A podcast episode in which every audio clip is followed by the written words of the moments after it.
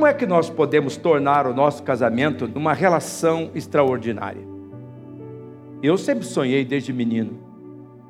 Quando eu tinha 15, 16 anos, que no meu coração ficou claro que eu seria pastor, era uma questão de tempo, eu iria para um seminário me preparar. Eu fiquei pensando assim: como é que é a casa que eu queria? Desde a minha infância eu olhava para a minha casa. Não posso dizer que a minha casa não tinha os seus encantos, que a minha família não tinha os seus encantos. Eu tinha uma mãe honesta, eu tinha um pai trabalhador, mas era um, um ambiente tão terrível. Era um griteiro, era um brigueiro, era tanto palavrão. E eu ficava pensando, Senhor Jesus, eu não quero isso para a minha vida. Eu compreendo que Deus permitiu que eu nascesse naquela família, cercado pelo amor do meu pai e da minha mãe, mas num ambiente que eu não deveria gostar. Eu creio que Deus estava me preparando para um ambiente diferente, que eu deveria, como um transformador de realidade, trabalhar para ajudar outras pessoas para viver esse ambiente. Então eu comecei a imaginar. Eu vi as famílias e eu olhava para as famílias como aquele olhar de quem está estudando as famílias. De quem está dizendo, eu quero isso e eu não quero aquilo outro. E aos poucos eu fui vendo que Deus desenhou na Bíblia uma família extraordinária para nós, para que nós pudéssemos ser. E se você quer ter uma família extraordinária, a primeira coisa que nós precisamos entender é que é que uma família extraordinária que está registrado em 1 Coríntios, no capítulo 7, no versículo 7. Eu quero que você dê atenção a esse texto. Não somos todos iguais. Deus dá a alguns o dom de um marido ou uma esposa, e outros o de poderem ficarem felizes como solteiros. Eu descobri há pouco tempo que tem um dom na Bíblia chamado dom da solteirice o dom da solteirice. Leve a sério esse texto bíblico. Cada um tem um dom específico de Deus. Alguns têm o dom de estar casado, outros o dom de permanecer solteiro. Talvez você perguntasse: como é que eu sei que eu tenho o dom de ficar solteiro? É que se você foi sempre doidão para estar casado, significa que você não tem esse dom de solteirice. Eu mesmo não tenho. Não tenho. Procurei, procurei, procurei, imaginei, imaginei, imaginei, eu não consigo ver de jeito nenhum. Eu, como solteiro, alguns têm o dom de estar casado, outro de permanecer, permanecer. Se você desejou estar casado, certamente você não tem, não tem o dom para permanecer solteiro. Por quê? Porque o dom de permanecer solteiro capacita a pessoa para viver solteira. Não é que a pessoa está solteira na marra. Não, o dom capacita aquela pessoa a viver feliz. Agora, eu compreendo que hoje aqui todo mundo que está aqui tem o dom de ser casado. Amém? É, eu acredito. Por isso, então você precisa dar atenção ao que está escrito em Hebreus capítulo 13, versículo 4. Lá diz assim: que o casamento seja respeitado por todos os, os que por todos e que os maridos e as esposas sejam fiéis um ao outro. Deus julgará os imorais e os que cometem adultério. Dois textos que nós estamos colocando. Um para mostrar que tem o dom da solteirice. Que nós temos que entender isso no, no, no, no nosso mundo atual. Muitas pessoas estão pressionadas. Ainda ontem eu estava conversando com uma menina de 20 anos. Eu estou pressionada. Eu estou fazendo minha faculdade. Mas todo mundo está me pressionando. Quem vai ser teu marido? Quem vai ser teu marido? Quem vai ser teu marido? São pessoas que estão sendo pressionadas e a, Bíblia abre espaço para pessoas permanecer solteiras. Só que aquele diz: bom, se você vai permanecer solteiro ou se você vai casar, você tem que honrar o casamento. Você tem que respeitar o, o matrimônio. Nós vivemos numa sociedade que desvaloriza o casamento. Hoje em dia o casamento é rejeitado, o casamento é criticado por muitas pessoas. Muitas pessoas dizem casar por quê? Tem pessoas que dizem que isso foi para uma outra cultura.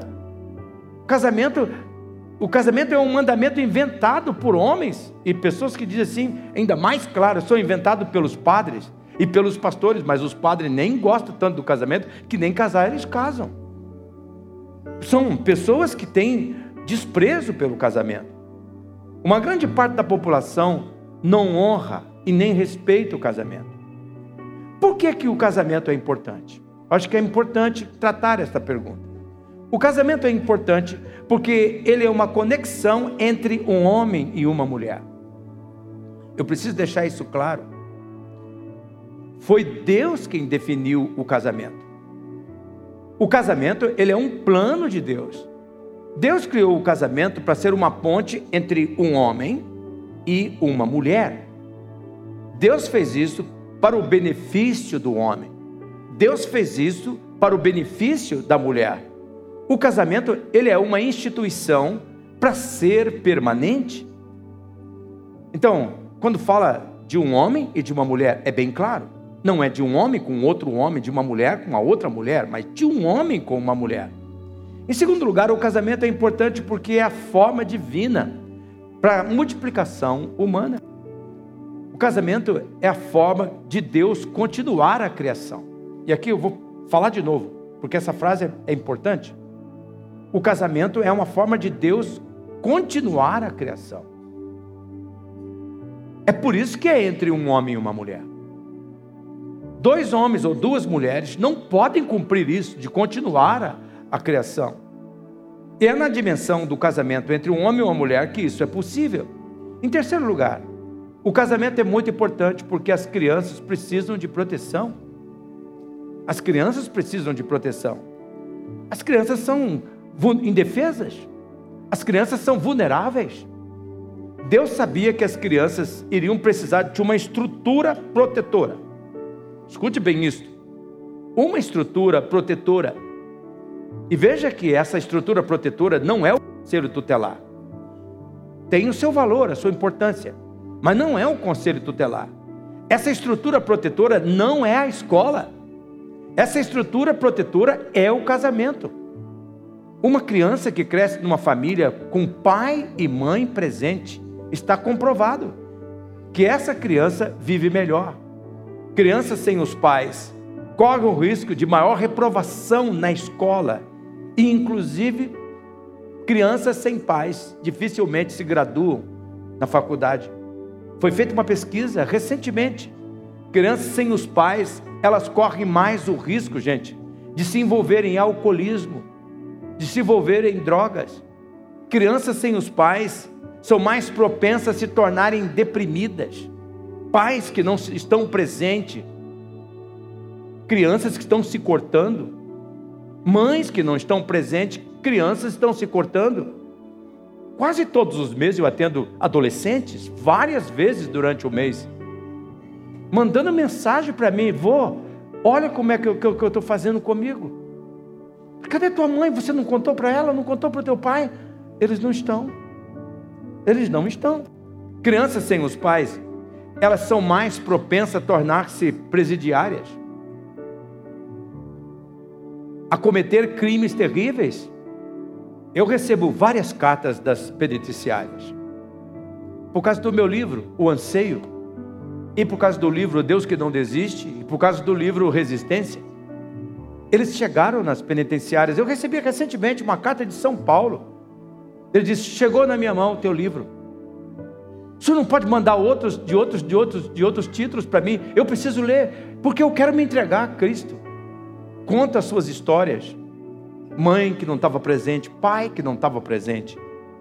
Crianças sem os pais correm mais o risco mas são mais propensas a fracassar na vida, nas suas relações matrimoniais.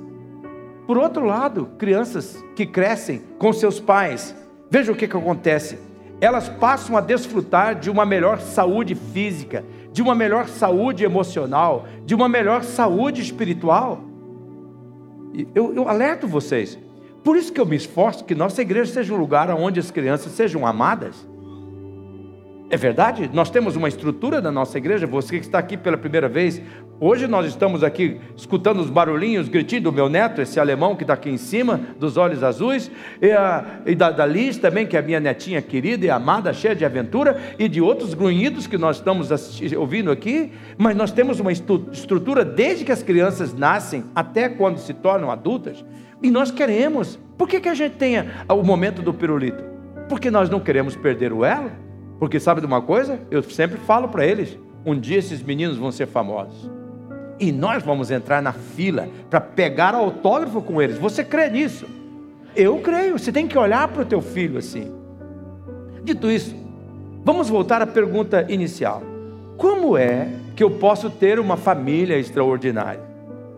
Primeiro, se você deseja ter uma família extraordinária, você tem que lutar por sua família. Vamos dizer juntos? Lute por sua família. Fala para o seu cônjuge aí, lute por sua família. Por que, que é preciso lutar? Porque a família não acontece por acaso. Sabe o que, que acontece por acaso? Velhice. Velhice acontece por acaso. Você não faz nada, daqui a pouco você se vê velho. É. Sabe o que, que acontece por acaso? Desgraça.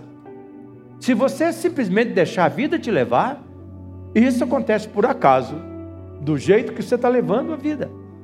A família ela exige atenção focada. A família ela exige esforço do marido, do pai, esforço que seja disciplinado. É, exige também desejo de aprender, exige também prontidão para repetir processos, coisas que você vai fazer várias vezes, todos os dias, todas as semanas. A família ela exige que cada pessoa lute por ela. Amorosamente eu lhe confronto nessa noite. Você está lutando por sua família? Neemias, que se tornou um grande líder, ele registrou no seu livro Irmãos e Irmãs, quando ele estava reconstruindo os muros de Jerusalém, como nós vemos no capítulo 4, no versículo 14, ele diz assim: Lembre-se do Senhor, que é grande e glorioso, lutem a favor dos seus amigos, de suas famílias e dos seus lares. Olha que coisa, esse texto ele me chama muita atenção. Neemias está dizendo: gente, eu vou dar um motivo para que vocês tenham que lutar todos os dias. Lute pelas suas famílias, lutem pelos seus lares. Veja que o texto destaca família e lar. Por quê? Porque exige que lutemos por ela. Nós não podemos ceder a este mundo que desvaloriza a família. Nós temos que lutar pelas pessoas da nossa casa. Recentemente, eu recebi um vídeo dizendo dessa nova nomenclatura de família, família formada inclusive por, foi da Câmara lá do, do, do, do acho que do, Câmara de Deputado mesmo, de uma comissão que, tava, que vai levar uma lei agora, formada por um pai ou por alguém da família, levando essa ideia de que a família pode ser formada por um pai ou por um filho, para três pessoas ou qualquer gênero, de qualquer forma. Nós temos que lutar pelas pessoas da casa. O marido precisa lutar, irmãos, para manter a sua esposa conquistada a cada dia. É uma luta que você tem que ter diariamente. E as esposas precisam lutar para conquistar o seu marido cada dia. Pais precisam lutar pelos seus filhos. Para manter um romance, não acontece por acaso. Se você, homem, não lutar para conquistar essa esposa, você vai perder a sua esposa. E vai se enveredar por um caminho sem volta de prisão e mulher, você tem que conquistar esse marido todos os dias. Mas vocês dois juntos têm que conquistar seus filhos. A família envolve coisas que nós temos que fazer, que nós temos que lutar. Para isso, nós precisamos compreender que lutar pela família envolve uma batalha. Diga, uma batalha. Uma batalha. E eu quero destacar dois aspectos dessa batalha. O primeiro aspecto é que a família eh, envolve uma luta na área das emoções. Na área das emoções. As pessoas da casa precisam lutar para manter as emoções saudáveis. Você sabe o que eu estou dizendo? As pessoas da casa precisam lutar por manter sentimentos que cooperam com a família. As pessoas da casa precisam ter um espaço para ventilar as emoções. E isso envolve uma luta envolve uma batalha que precisa vencer cada dia. Por quê? Porque está certo que nós vamos acordar muitas vezes irritados. de mau humor. Se você é parecido comigo, você levanta de mau humor. Eu preciso, inclusive, eu saio com, no, no, no escuro. Hoje mesmo era 4h45. Eu levantei no escuro, peguei meu celular, levantei no escuro e levantei tateando para não acordar a minha japonesa, que dorme até um pouquinho mais tarde. Abri a porta, fechei devagarinho e aí cheguei na minha sala onde eu tenho a, a minha devoção e eu então liguei a luz com os olhos fechados para ir acostumando um pouquinho e abri os meus olhos e já vi. Porque eu já tinha tocado o cotovelo na, na, na porta. Eu não sei o que está acontecendo comigo, eu estou perdendo noção de espaço. Eu vivo com o meu cotovelo dolorido dos dois lados. Estou com dor de cotovelo. Falei para o senhor desse dia: estou com dor de cotovelo de tanto trombar essas malditas portas. Não sai do meio da estrada. A gente fica trombando o tempo todo. Mas se você é igual eu, você levanta meio azedo. Nós temos que ter um ambiente em casa. Envolve essa luta. E nós temos que ter oportunidade de ventilar os sentimentos. Deus me apertou esses dias. Se Sueli falasse todo o sentimento dela, você ia ou querer ouvir? Eu disse, Senhor, deixa eu pensar melhor sobre o assunto. Mas eu quero esse ambiente. Uma das coisas maravilhosas que nós temos desse final de ano é repassar a nossa relação. O que é que nós estamos fazendo certo, o que é que nós estamos fazendo errado? Em todas as nossas áreas. Nós temos que dar espaço para falar, para ventilar. Família envolve uma luta espiritual. Preste bem atenção. Você não pode sair daqui nessa noite sem considerar isto. Cada pessoa da casa precisa estar consciente que o diabo não tem interesse que você dê certo com esta mulher. O diabo não tem interesse que você seja feliz ao lado da sua, ao lado da sua esposa, ao lado do seu marido. O diabo não tem interesse que você se dê bem com essa criança que Deus lhe deu. Ele quer que você seja exigente demais ou relapso. Portanto, nós precisamos estar consciente que a nossa luta não é contra as pessoas, não é contra a carne e o sangue, mas é contra o diabo. O mal ataca a família desde o paraíso. A história da serpente era o mal atacando a família. Por quê? Porque o diabo quer transformar o paraíso da sua casa no inferno, num ambiente infernal. Então a nossa luta não é contra a carne. Veja o que está escrito em Efésios, no capítulo 6, no versículo 12, diz assim: Pois nós não estamos lutando contra seres humanos, mas contra as forças espirituais do mal. O diabo fica perturbando, plantando coisas na nossa mente, gerando confusão, torcendo palavras. Nós temos que entender isso. Nós temos que lutar por nossa família. Nós temos que orar por nossa família. Nós temos que vigiar por nossa família. Deus espera que nós lutemos. E quando você vira avô, você não ora só mais por você e sua esposa, você ora também pelos seus filhos. E você ora por cada netinho. Por cada netinho. Eu tenho sete. E eu oro pelos meus netinhos, nominalmente. Eu falo daquilo que me preocupa, daquilo que eu clamo, mas ao mesmo tempo eu reivindico as promessas que eu tenho. Quando você olha para os teus filhos, você lembra das promessas?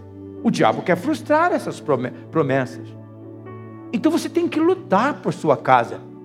Você tem que orar por sua casa. Marido, levanta. Levante mais cedo um pouco. Ande por sua casa. Ande marcando o território.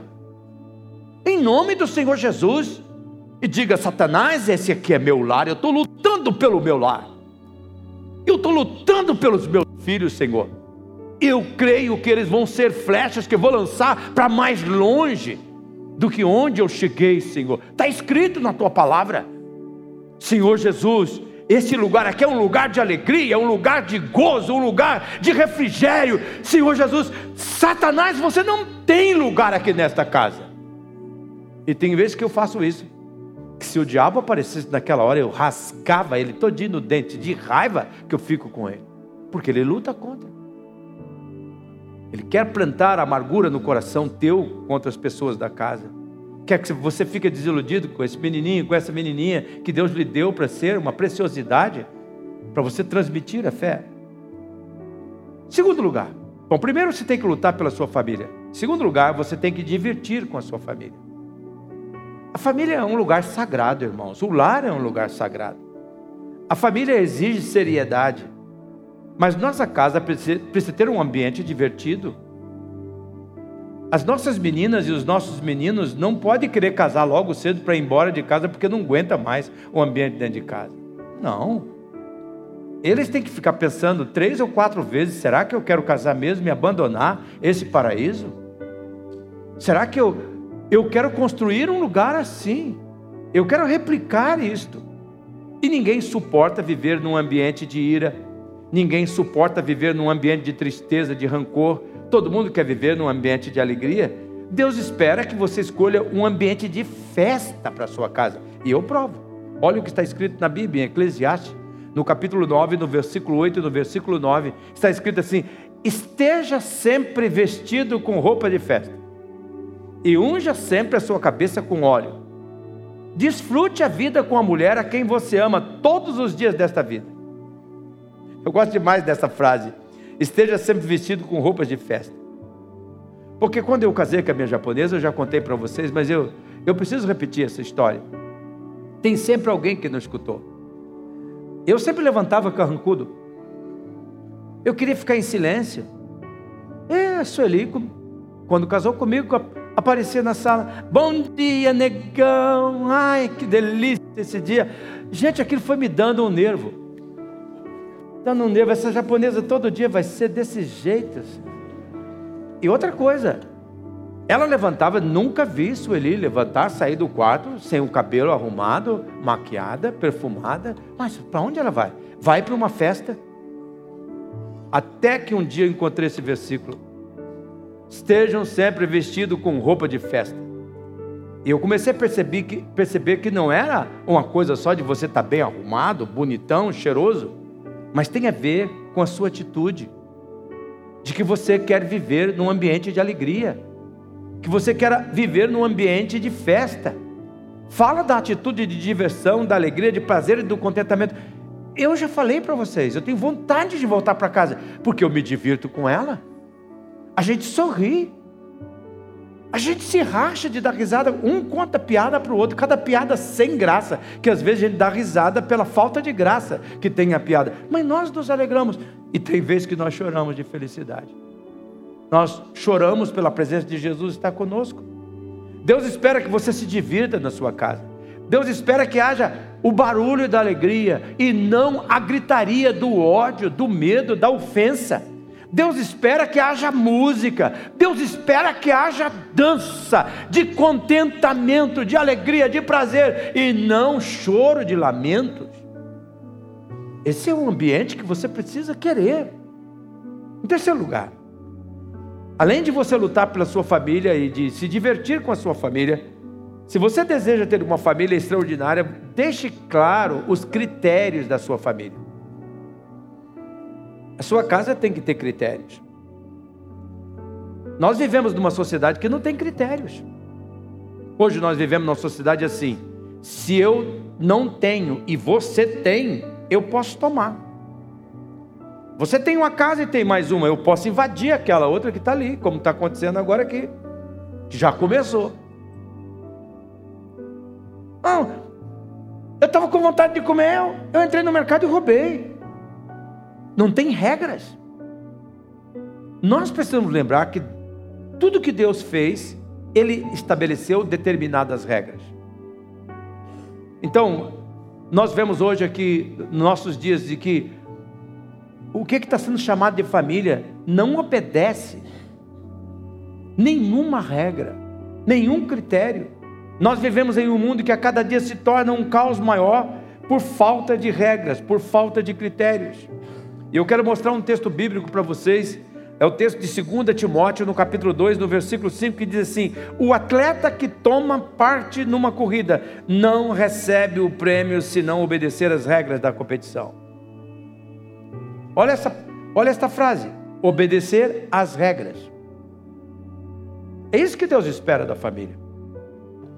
Deus espera que a nossa família também seja assim. E eu pergunto amorosamente para você: quais são as regras do seu lar? As regras da sua casa. Eu fiquei pensando em sugerir para vocês algumas regras, como pastor de vocês. lembrar para vocês algumas regras que você não pode deixar de ter na sua casa. E a primeira dela é: nessa casa todo mundo vai servir a Deus. Pode dizer um amém aí? Amém. Esse negócio de você criar uma criancinha dizendo para ela, quando ela for adulta, ela escolhe o que ela quer fazer da vida dela, é irresponsabilidade, é falta de regra. Não dê você os direitos de escolher uma criança é vulnerável, é indefesa, é, você tem que fazer escolhas por ela. Você não, não deixa uma criancinha que nem a minha netinha Liz dizer assim, e eu não quero ir na escola. Ah, você vai na escola.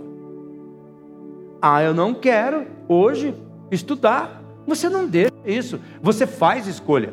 Mas eu não quero ir nessa classe, eu quero ir naquela outra, de ser aqui nessa classe. Tem que ter regra.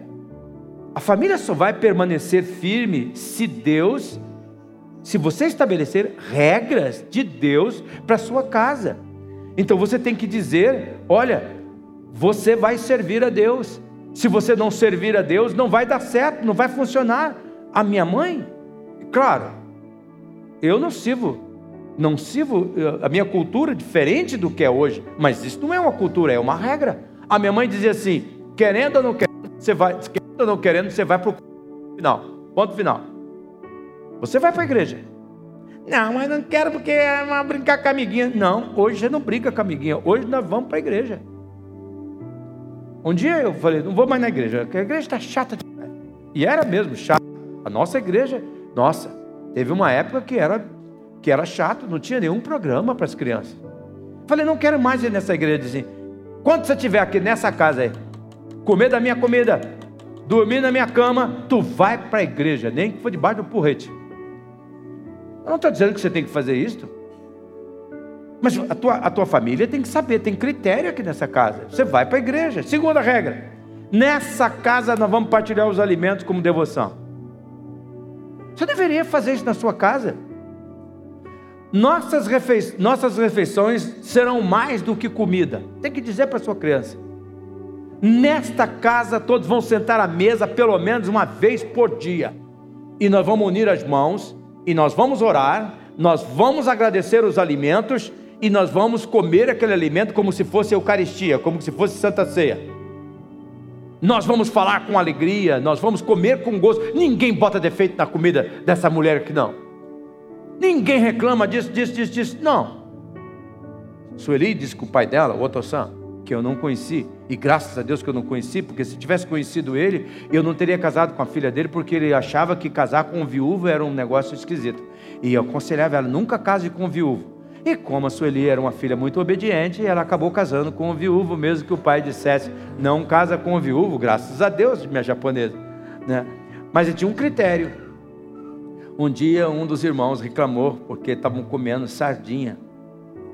E o pai disse: tudo bem, você vai comer essa sardinha. E outra coisa, a semana inteira nós vamos comer sardinha. e eles tiveram que comer sardinha o tempo todo para aprender que ninguém reclama da comida. Você senta à mesa, é Eucaristia, você ora, você conta testemunho, você fala de sonhos, não é uma comidinha rápida, clac, clac, clac, olha pelo amor de Deus. E tica, tica, tica, tica, tica, tica, tica, tica. Dá licença que eu vou ali para o sofá. Não, senhor, tu vai ficar aqui nessa mesa. Nós vamos conversar, nós vamos orar junto, nós vamos demorar um tempinho aqui nessa mesa. Eucaristia. Terceira regra. Nesta casa nós vamos obedecer horário. Falta isso na nossa casa, irmão? Será que falta? Ok, nessa casa tem horário para acordar. Eu me lembro que uma das minhas filhas, não vou falar o nome para vou contar só o milagre do santo, pai, não vou contar a santa, mas eu me lembro que tinha uma filha minha que eu tinha que puxar ela da cama. Né? Eu disse, você levanta dessa cama. Fiz umas três vezes só, porque depois ela viu que a coisa ia ficar escura para o lado dela. Todos os meus filhos levantavam sozinhos para ir para a escola. Acordavam sozinhos, se arrumavam sozinhos, sabiam que tinha hora para dormir. Com as duas meninas eu fui mais severo do que com o menino, porque ele já estava já estava ali como arrimo de família no finalzinho, é o xodó do pai. Mas tinha horário para dormir, para ir para a cama, oito e pouco, todo mundo para a cama, vamos para a cama, vamos fazer papai do céu, e todo mundo na cama, e pronto. Era o tempinho que eu tinha de namorar, minha belezura. Vai para a cama agora, vai na, não está com sono, vai sem sono para a cama. Porque na cama que o sono chega, não é lá no sofá vendo televisão, é na cama e sem televisão, sem nada, luzinha apagada, só com aquela lâmpadazinha do canto lá. Pai, deixa a porta um pouquinho aberta para você escutar algum barulhinho do pai conversando com a mãe, mas vocês têm que ir para a cama. Nós vamos ter horário para sentar na mesa e para sair da mesa. Nós temos horário para assistir TV, mas nós temos horário também para orar. Nós temos que estabelecer regras. Você tem que deixar claro: essa casa tem regras. Outra coisa, já deixei claro para meus filhos: quem está servindo essa comida? É a mãe. Então ninguém começa a comer antes da mãe chegar nessa mesa. Tem esse negócio de ficar pegando uma coisinha aqui. Eu não quero. Não, senhor, espera. A mãe está trabalhando pesado para botar essa comida. Tem regra. Você espera a mãe para comer. Você pode ficar escandalizado, pelo amor de Deus, isso é um ser carrasco, não. Tem que lutar segundo as regras. Que falta de respeito com a mãe, com a sua esposa, de estar servindo antes que aquela que trabalhou pesado para fazer chegou à mesa, teve a oportunidade de servir. Deus espera que a sua família seja um lugar onde tenha regras. Quarta regra. Vamos para a quarta regra. Nessa casa todos desempenharão uma função. Todos terão que cumprir determinadas tarefas para o bom funcionamento desta casa. Esse papo furado de criança não pode trabalhar, que criança tem que brincar, é mentira do capeta. Inventaram isso daí, gente. Não é verdade. Não é verdade. Se você fizer isso com a tua criança, você está estragando a sua criança. Deus espera que você ensine. A família é um lugar que você tem que colocar regra para ensinar a ela responsabilidade. Quem arruma a tua cama é, é você. Quem pega a roupa suja do chão é você. Onde que é o lugar de roupa suja? Deve lá. Você vai ter que fazer isso algumas vezes. Você vai ter que deixar claro as regras da sua casa. Deus espera que a família seja um lugar onde você ensine responsabilidade e que você ensine o valor do trabalho. Quando é que essa criança vai aprender o valor do trabalho? Quando ela ficar um adolescente, um, um jovenzinho de 18, 19, 20 anos? Aí ela vai dizer para você assim, bem assim: Eu não pedi para nascer, você me colocou no mundo, o problema é teu, se vira. E você vai se matar de trabalhar em dupla jornada, mãe, em dupla jornada, pai. E aquele menino e aquela menina vai estar desdenhando daquilo que você está dando. Quinta regra: nesta casa tem autoridade. Você tem que deixar isso claro. Quem é que manda na tua casa? Deve ser você e tua esposa. Deve ser o pai e a mãe. Tem que deixar claro que tudo aquilo que for diferente, você vai dizer, não é assim, é assim. Quem vai determinar é o pai, é a mãe. Tem regra. Nós vamos lutar segundo as regras. Você tem que deixar os critérios da sua casa muito clara. Não adianta você imaginar que quer uma família assim assim se você não deixar claro as regras que é a sua casa. Quinta, é, sexta regra. Nesta casa nós vamos verbalizar o amor. O que é verbalizar o amor? Nós vamos, de, nós vamos lutar, nós vamos nos esforçar para declarar o nosso amor para as pessoas da casa. Nós vamos nos esforçar para deixar claro em palavras: eu amo você. Eu quero estar perto de você. Eu adoro fazer coisas com você. Eu quero construir memórias com você. E também em atos. Eu ajudo você.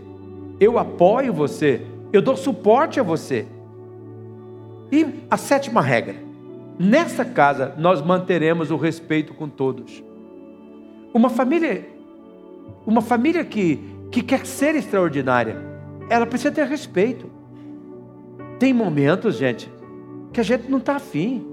Tem momento que não é um momento bom. A Bíblia diz assim: não provoque a ira dos seus filhos. E isso cabe também. Não provoque a ira do seu cônjuge. Respeite o momento, respeite a, a situação que ele está vivenciando naquele momento. Então, nessa casa, nós vamos manter o respeito nós vamos falar. Nós não vamos falar na nossa mesa a respeito de qualquer outra pessoa faltando respeito com ela. Não vamos analisar criticamente. Eu vejo muitas famílias que sentam à mesa e começam a falar mal da igreja, mal do culto, mal do pastor, mal, mal do, da, do programa da igreja. Você acha que uma criança dessa vai querer vir para a igreja se você fica avaliando as pessoas por trás? De jeito nenhum. Bom, você tem que lutar por sua família, você tem que se divertir com a sua família, você tem que deixar claro os critérios da sua casa, e se você deseja ter uma família extraordinária, você tem também que adorar com a sua família. Vamos dizer juntos? Adore com a sua família. Só os homens. E as mulheres? Adore com a sua. Sabe qual que é o sonho de Deus? É que, que lá na sua casa você tenha momentos com Ele como as mulheres têm com as novelas. Elas chegam a chorar. Que, que você está chorando? Tadinha dela, está sofrendo tanto essa menina. Né? E sabe como é que Deus gostaria de ver que você, como homem, adorasse Ele como você adora seu time? Como você grita, Santo, Santo. Agora quem dá bola é o Santos. É Santista. O Santos é o novo campeão. Salve, Alvinegro Praiano, novo campeão desse ano. Faz tempo, hein? Que a gente não é campeão desse ano. Tem gente que canta, que grita, que chora. Nossa, o Brasil, quando perdeu gente do céu. É tanto nome, tanto palavrão, dava para escutar do 24 andar do meu prédio. As gritarias. Deus quer que você faça da sua casa um lugar de adoração. Deus deseja que o nosso lar seja um culto. Nosso lar precisa ser um lugar devotado ao louvor, à adoração e não à gritaria, não filmes profanos e conversas que não combinam com a fé. Como é que Deus vai zelar da tua casa se na tua casa está entrando coisas vis pelas séries da Netflix, da Premium Video, Amazon e tantas outras coisas, YouTube e tantas outras coisas? São coisas que contaminam o seu lar, a sua casa. Então tem que ser um lugar de louvor, um lugar de cantoria. Devia ser normal o teu filho, a tua filha, surpreender você de joelhos no chão, ou sentado lendo a Bíblia, ou então com a mão levantada, chorando, adorando ao Senhor, e não gritando e brigando com seu cônjuge. Tem que ser um lugar de adoração. Deus foi claro, através de Moisés, como é que nós, como nós vemos em Deuteronômio capítulo 11, verso 18 e 19, como é que devia ser na nossa casa. Olha o que diz: gravem estas, estas minhas palavras no coração e na mente, ensine, ensine, ensine-nas a seus filhos, conversando a respeito delas quando estiverem sentados em casa e quando estiverem andando pelo caminho, quando se deitarem e quando se levantarem. Ontem eu saí com a minha netinha Alice, eu quero ter esses momentos mais com ela. Fomos para uma aventura da sorveteria. E de mãos dadas eu fui conversando com ela, contando coisas para ela, de como é maravilhoso servir o Senhor. E Deus me deu uma experiência tão linda, porque eu encontrei com uma senhora que veio de uns 5 metros já falando comigo: Ah, eu sei, o senhor não me conhece, mas eu sei quem é o senhor. O senhor é o pastor Jacó. Eu sou, ela disse o nome e o sobrenome de uma pessoa que tinha sido tão importante para mim. E a minha netinha ficou olhando para cima, para nossas conversas, e não demorou muitas frases, e eu estava chorando na frente daquela senhora, porque a lembrança daquela senhora me lembrava de pessoas que enchiam o coração de gratidão. Você pode imaginar o impacto numa criança de ver você chorando, grato por Deus pelas pessoas? Eu quero construir essas histórias. O texto diz aqui: olha, ensine-nas a seus filhos, conversando a respeito delas, quando estiverem sentados em casa, quando estiverem andando pelo caminho, quando se deitarem, quando se levantarem. Veja que o contexto desse verso, na maioria dele, está ligado com as coisas que acontecem em casa. Deus espera que nós oremos juntos. Deus espera que nós cantemos juntos. Deus espera que nós leiamos a Bíblia juntos. Deus espera que o nosso lar seja um lugar de culto. O primeiro lugar que deve impactar a vida nossa e das nossas crianças tem que ser em casa, não na igreja, tem que ser em casa. E você vem à igreja porque em casa já é um lugar de culto e a sua criança vai ter alegria de fazer isto. Por isso, nós precisamos tomar a atitude que Josué tomou no capítulo 24, no versículo 15, aonde ele diz assim: Eu e a minha casa serviremos ao Senhor. Vamos gritar isso juntos? Eu e a minha casa serviremos ao Senhor, é maravilhoso isso que Deus quer fazer. Bom, você tem que lutar por sua família, você tem que é, a, divertir com a sua família, você tem que estabelecer os critérios, as regras, você tem que também fazer adorar com a sua família. Em quinto lugar, você tem que respeitar as etapas da sua família. Você sabia que Deus estabeleceu etapas para tudo que Ele fez? A vida é assim: infância, adolescência, juventude, maturidade e aquilo que algumas pessoas chamam de melhor idade. A Bíblia diz que há tempo de nascer e tempo de morrer, tempo de plantar e tempo de arrancar, tempo de ensinar, tempo que é de, que é de aprender. A Bíblia ensina que há tempo de matar e tempo de curar, tempo de derrubar e tempo de construir. Há tempo de ficar triste e tempo de se alegrar, tempo de chorar e tempo de dançar, tempo de espalhar pedra e tempo de ajuntar, tempo de abraçar e tempo de se afastar, há tempo de, procur de, de procurar e tempo de perder, tempo de economizar, tempo de desperdiçar, tempo de rasgar, tempo de remendar, tempo de ficar calado, tempo de falar, há tempo de guerra, há tempo de paz. Veja o que está registrado em Eclesiastes no capítulo 3 e no versículo 1. Tudo neste mundo tem o seu tempo, cada coisa tem a sua ocasião. Cada coisa tem a sua ocasião. A palavra ocasião nesse texto se refere às etapas, às estações da vida. Qual estação que você está vivendo hoje? A mensagem é clara: respeite as etapas, as estações da vida. A natureza é baseada em quatro estações: primavera, verão, outono e inverno. A família também tem as suas estações, que tem cada dessas estações peculiaridades. Deixa eu falar um pouquinho sobre essas etapas da família. Eu gosto de olhar para identificar as etapas como momentos que a família passa. A primeira etapa da família é a primavera. E a primavera ela é conhecida pelo, pela etapa da ocupação. Primavera é um período lindo. Tem música no ar, tem beleza por todo lado, tem flores embelezando a estrada. A primavera é o período da realização. O marido no trabalho, a esposa em dupla jornada, filhos na escola com período integral, tarefas para fazer de noite, todo mundo correndo de um lado para o outro a fim de conquistar, de realizar. É a etapa da ocupação as pessoas estão ocupadas.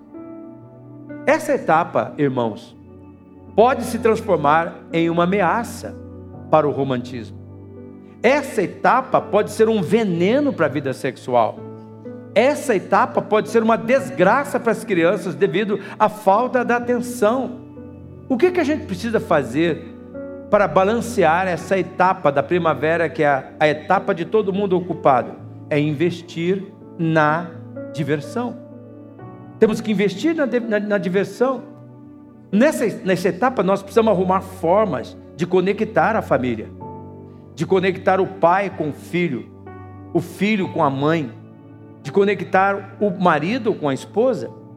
Se as pessoas da casa não investirem na diversão, elas serão trocadas pela ocupação da realização. E cada pessoa vai ficar envolvida com tantas coisas e que vai matar a família.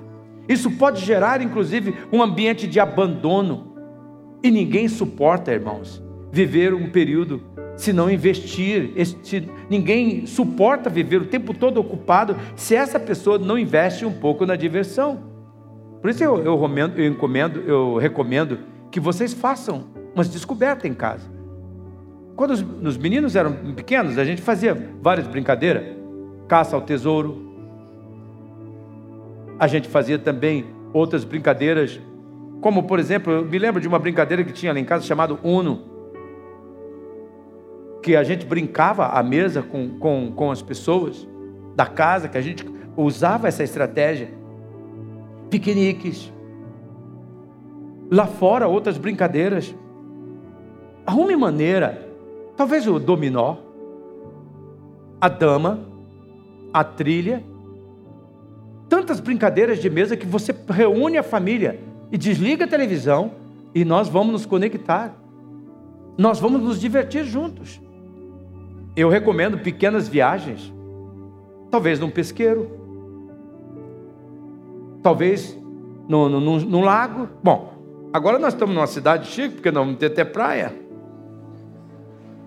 Eu só quero ver se todo mundo do Jardim Alvorada resolver ir para essa praia no mesmo dia.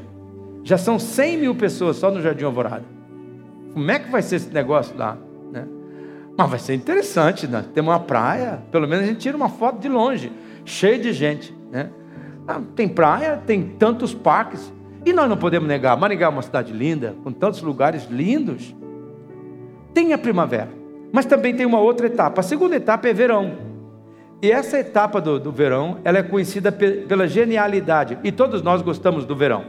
Todas as coisas estão indo bem, em casa está tudo bem, há um clima favorável, a saúde vai indo bem, tem os recursos dentro do equilíbrio suficiente, as coisas estão fluindo é, tranquilamente, mas preste atenção, deixa eu fazer um alerta: o verão é curto. O verão passa rapidamente, gente. Que coisa! Quando você já viu, o verão já foi. Porque por isso eu sugiro a você, atenção, senta aí, nenenzinho, senta, senta, ajuda aí, mãe, ajuda aí, tio, ajuda todo mundo aí para ele sentar. Isso. Vocês crianças, agora vocês param de conversar, senão eu vou, não, não dá pirulito, hein? E hoje vai ter pirulito, tá? Hoje vai ter pirulito para todas as crianças. Hoje não pode faltar pirulito, não é verdade? Não vai? Não pode faltar. Então, você precisa nesse tempo do, do verão você precisa fazer investimento. Você precisa entender que passa rapidamente esse período. E você tem que investir. Verão é tempo de plantar. Verão é tempo de preparar. Verão é tempo de semear. Verão é tempo de investir. Se você deseja uma família extraordinária, faça investimento na sua relação nos bons tempos, no verão. Nós não podemos deixar o motor do carro fundir para a gente procurar ajuda. Nós temos que fazer manutenção da mesma forma com o casamento. Você tem que aproveitar o verão para investir. Quem sabe participe de um seminário, a nossa igreja vai ter tanto esses anos. Invista na leitura de bons livros, faça parte de cursos na igreja. Aproveita o verão para você investir na sua casa, investir na sua relação sexual. Faça a sua vida íntima com a sua esposa, com o seu marido ser ainda mais porreta, mais quente, mais fervorosa, mais ardorosa. Sempre há um espaço para melhorar. Verão é curto, mas você tem que investir neste período. E vem o outono. O outono, qual é o outono? O outono é a etapa das mudanças as folhas estão caindo, as cores estão mudando, está chegando uma nova estação e mudanças, acontecem mudanças boas, mas acontecem também mudanças ruins. Algumas delas são ruins. Mudanças boas podem ser a chegada de um filho, no meu caso de um neto, pode ser uma promoção no trabalho, pode ser a conquista de um sonho, mas mesmo as mudanças boas pode gerar estresse pode gerar determinadas necessidades de ajustes. Por isso, no outono, nessa etapa das mudanças, que está acontecendo as mudanças, quem sabe as crianças já não dependem mais de você para trocar roupa, quem sabe agora já são pré-adolescentes, quem sabe já são adolescentes, quem sabe já são jovenzinhos, você tem que fazer ajuste, você tem que é, fazer mudanças. Algumas vezes nós lutamos contra as mudanças, porque alteram a nossa vida, tira a gente da zona de conforto, da zona de segurança. Por isso, na estação das mudanças, troque o estresse por ajustes. Faça a mudança ao invés de você ficar pressionado. Se você está lutando por uma família extraordinária, você vai precisar crescer. Você vai, isso exige que você efetue mudanças, que faça ajuste. No momento que você está vivendo, qual é o ajuste que Deus está pedindo que você faça? Qual é o ajuste que Deus quer que você faça? Qual é a mudança que Ele quer que você faça? E existe também o inverno. Essa é uma outra etapa no casamento. O inverno é a etapa das perdas. Perda da juventude, perda da saúde, perda mesmo da harmonia em casa devido a um conflito que surgiu, talvez a perda da confiança devido a uma traição, Talvez, quem sabe, aqui nessa noite há pessoas passando pelo inverno. A perda do entusiasmo, a perda da alegria, a perda do prazer, a perda do desejo. Esta etapa ela nos deixa mais vulnerável. Ela machuca mais o nosso coração. Ela bagunça com as nossas emoções e os nossos sentimentos. Eu me lembro muito bem dessa perda quando a minha mulher morreu. Como foi difícil aquele, aquele período, aquele inverno, aquele momento de perda. Como foi difícil quando as minhas filhas casaram. Foi uma perda. Como foi difícil quando me despedi do meu filho no dia do casamento. Me lembro que estava ainda ajeitando a gravata, a borboleta dele. Acho que era borboleta, agora não lembro. Estava arrumando a gravata, a camisa dele e conversando com ele. Poxa vida, como foi difícil para mim passar em frente do quarto dele, todas as madrugadas e, no, e aquela cama vazia. Ver a fotografia lá, o cheiro dele ainda estava naquele quarto, mas ele não estava mais lá. Quando você tem uma perda, é um momento difícil. E nós temos que aprender a lidar com os sentimentos nessa etapa. Escute, Deus está falando. Deus está falando com pessoas que estão aqui hoje. Talvez você está passando por um inverno. E talvez você não tenha sabido lidar com os sentimentos do seu cônjuge ou com os seus sentimentos.